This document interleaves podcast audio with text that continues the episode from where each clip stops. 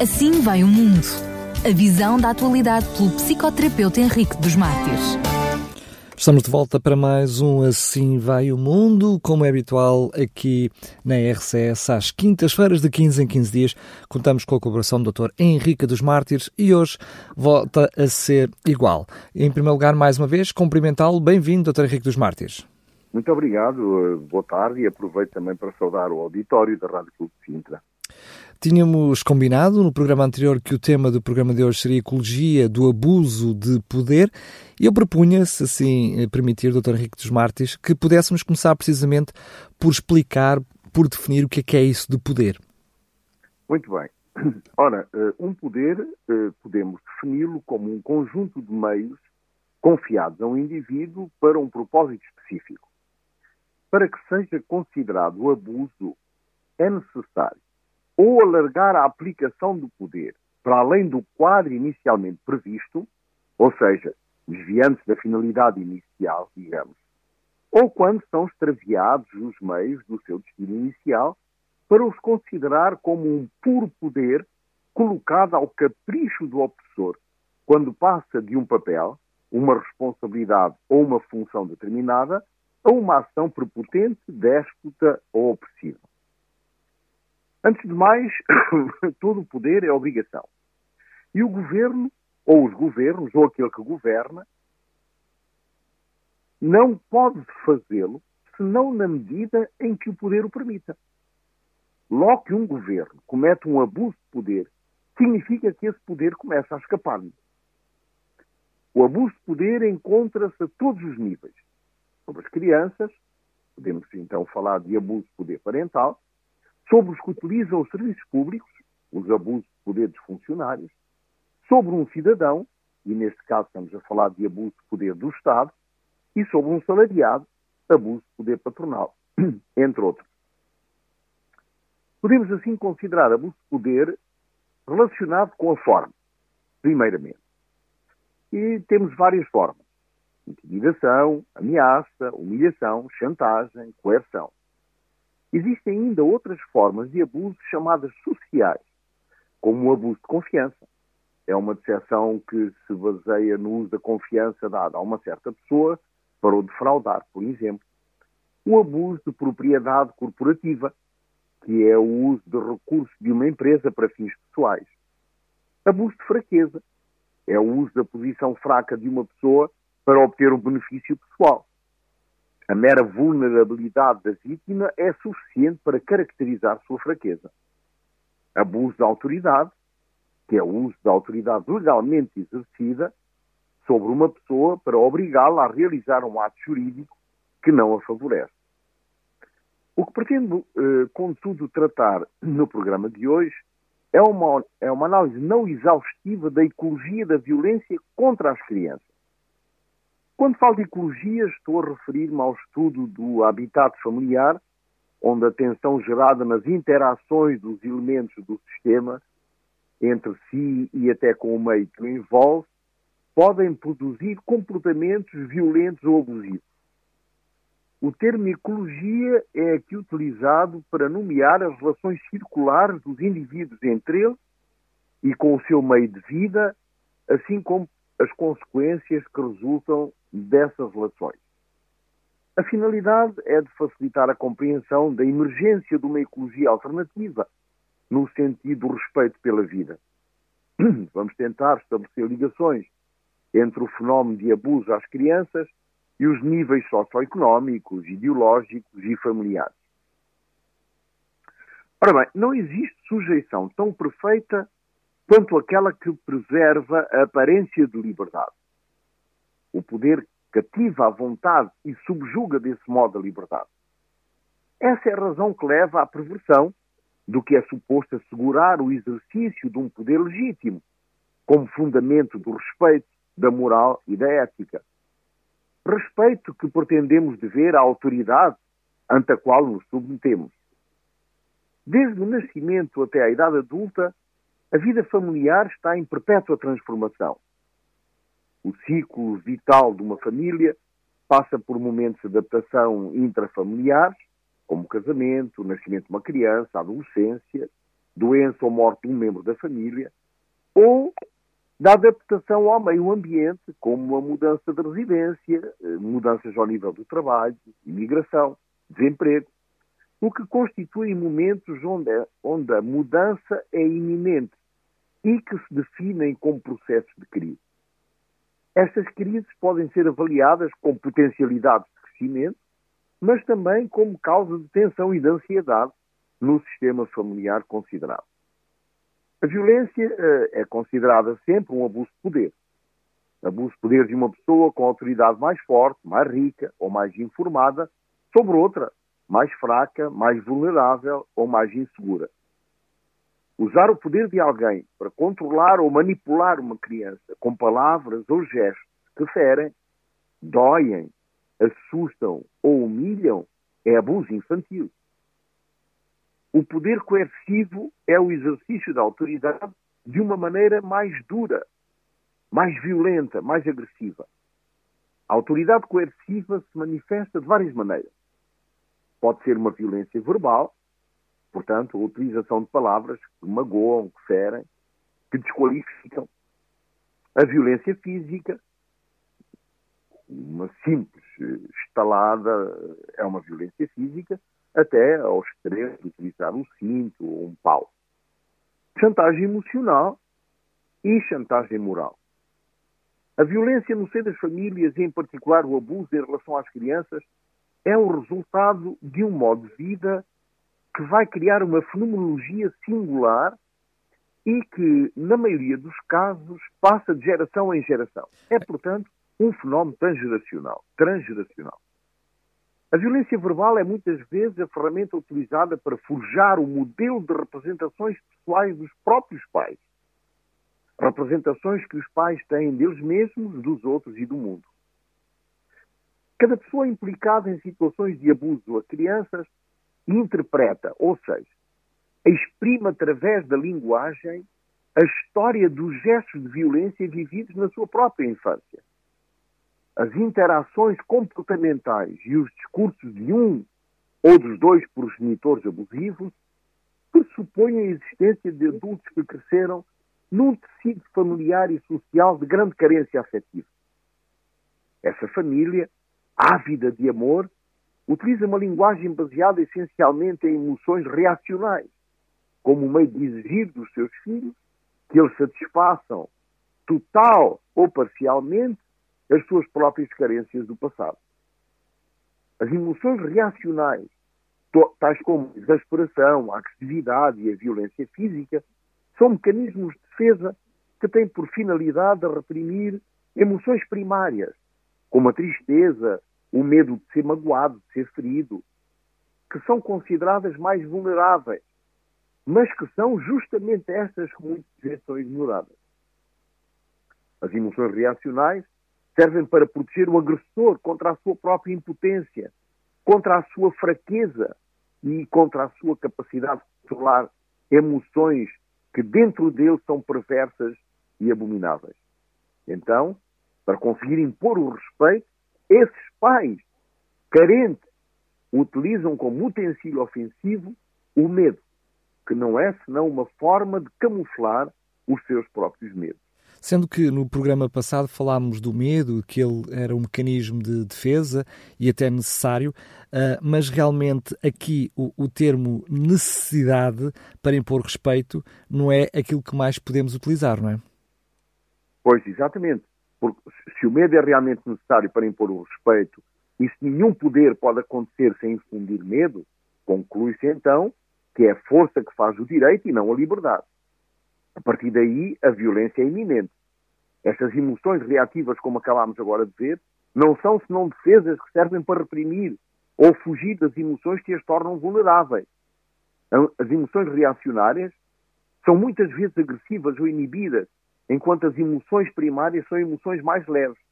Nos pais, as emoções secundárias, como a agressão, a exasperação e a impotência, servem justamente para protegê-los contra emoções mais destrutivas, tais como este medo.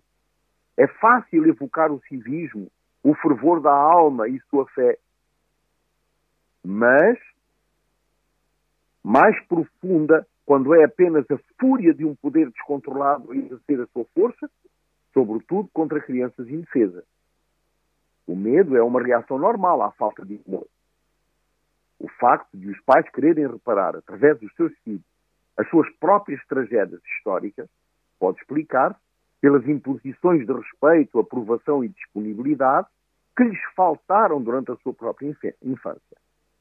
As crianças às quais lhe faltaram amor, reconhecimento, segurança ou confiança viveram situações de grande angústia interior, que foram integrados na personalidade como algo não exprimido e têm medo de descobrir novamente essa angústia e de ter de a reviver no presente, o que de facto pertence ao passado.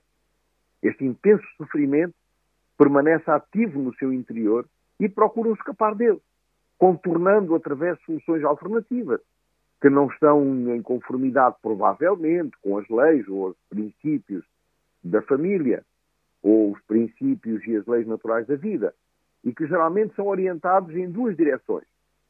Ou tentam preencher a falta para evitá-la, evitar vivê-la, ou organizam a falta de modo a não serem apanhados desprevenidos, para assim conseguirem um certo controle sobre o sofrimento que se impõe a despeito deles mesmos. A demanda feita ao outro de preencher o seu próprio vazio interior corre o risco de procurar no outro a falta de amor do pai ou da mãe em todas as relações que tiveram no seu passado. Assim, o outro não é amado por aquilo que ele é, mas por aquilo que ele representa do vazio interior destes pais durante a sua própria infância.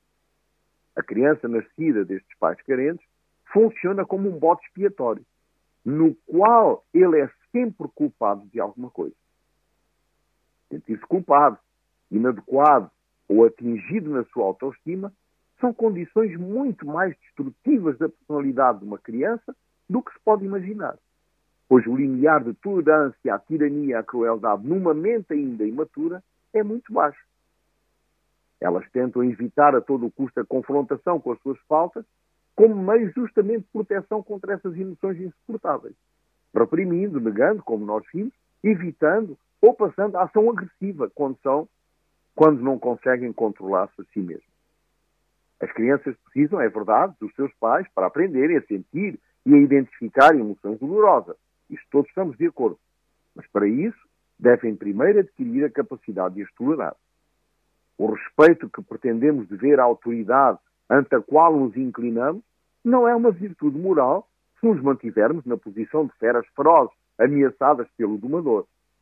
A ordem que reina não tem nada a ver com o civismo, porque não atrai a boa vontade quando impõe respeito através do poder ameaçador da ordem. A vida familiar é uma das experiências da vida mais geradoras de tensão e requer grandes capacidades de adaptação devido aos muitos desafios a enfrentar. Ora, a família é considerada um sistema aberto, Porquê? Porque está em interação constante com o sistema social no qual ela se inscreve.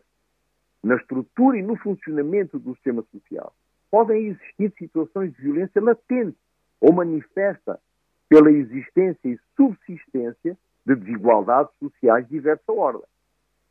Nas sociedades industrializadas e modernas, com base nos valores de consumo, as crianças são muitas vezes percebidas como um fardo, uma causa de desconforto e geradoras de gastos considerados exagerados e, por essa razão, já não são investidas por aquilo que elas são, mas por aquilo que constituem como carga económica na gestão do lar.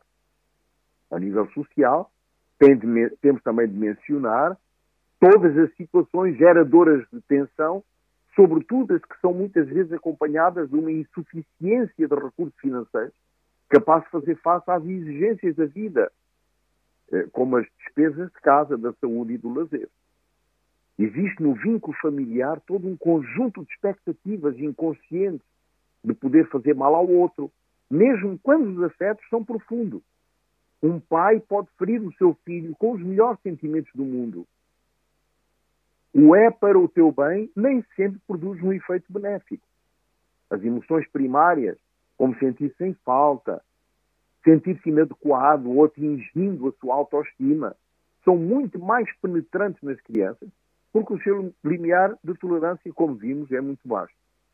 Essas dificuldades estão relacionadas ao facto de que o córtex pré-frontal da criança ainda não atingiu a maturidade, mesmo até no final da adolescência, o que torna difícil para elas o exercício de competências tais como o autocontrole, capacidade de resistir a um forte desejo de fazer algo, capacidade de se concentrar numa determinada tarefa, apesar do tédio e das falhas. Estudos recentes admitem que a violência exercida sobre as crianças não poupa nenhum estrato social. E é também reconhecido que os mecanismos, a forma de manifestação e o tipo de intervenção sobre a violência são diferentes, no caso de uma criança procedente do meio favorizado ou não. Sempre que surge um fenómeno de violência numa criança oriunda de famílias desfavorizadas, a gestão será mais facilmente conseguida pelo arsenal de intervenientes ao nível médico, psicológico, social e jurídico. Por outro lado, a violência exercida numa criança originária de uma família mais favorizada ficará mais facilmente no quadro médico protegido pelo segredo ou na impunidade ligada à respeitabilidade do indivíduo. Isto conduz, paradoxalmente, a pensar que essas crianças são por vezes menos bem protegidas. Não podemos desvalorizar o facto de que muitos pais que maltratam os seus filhos o façam por razões internas ligadas à tragédia histórica da sua própria infância. Também não podemos eh, desvincular o facto de que sempre existiram certas crenças, sobretudo crenças religiosas ou ideológicas, que justificavam ou que justificam os abusos por razões educativas. O que nós podemos constatar é que certos valores, certos rituais, certos mitos veiculados através das gerações comportam neles mesmos o risco de gerar abuso nas crianças. Este horror é devido, em parte, à convicção de que o recurso à força física se torna legítimo desde que se trate de educar uma criança. Entre os sistemas de crenças que servem de justificativo à utilização, à utilização desta violência para o bem das crianças é o de mencionar certas formas de fanatismo religioso. Do mesmo modo, o abuso de crianças aparece no processo histórico de uma família quando, por uma dinâmica complexa, os pais não podem ou não conseguem oferecer mais aos seus membros uma ecologia de vida, mas antes uma ecologia de sobrevida. Isto acontece quando a célula familiar, as funções simbólicas da mãe e do pai não são mais asseguradas. Assistimos assim a um fenómeno onde as crianças são consideradas coisas seja como forma de regular os conflitos históricos, acerto de contas com os ancestros, com os ancestrais, seja para regularizar os conflitos relacionais no interior da própria família ou do sistema social onde a criança funciona, como bode expiatório, como vimos, das situações da crise familiar.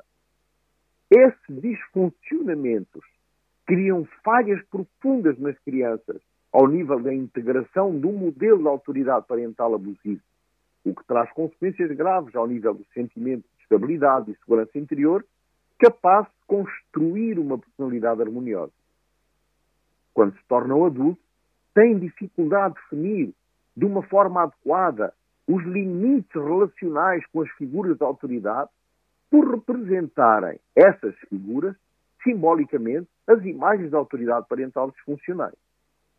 Esses filhos, agora pais, reagem aos comportamentos dos seus filhos através de atitudes que oscilam entre a fraqueza e a indecisão ou, no, no outro extremo, entre a rigidez e o autoritarismo. No próximo programa, vamos tentar perceber como ajudar esses adultos, em sofrimento a encontrar uma, uma orientação capaz de transformar a infelicidade em sentimentos menos destrutivos e mais florescentes e dei como título Como Curar o Infortúnio.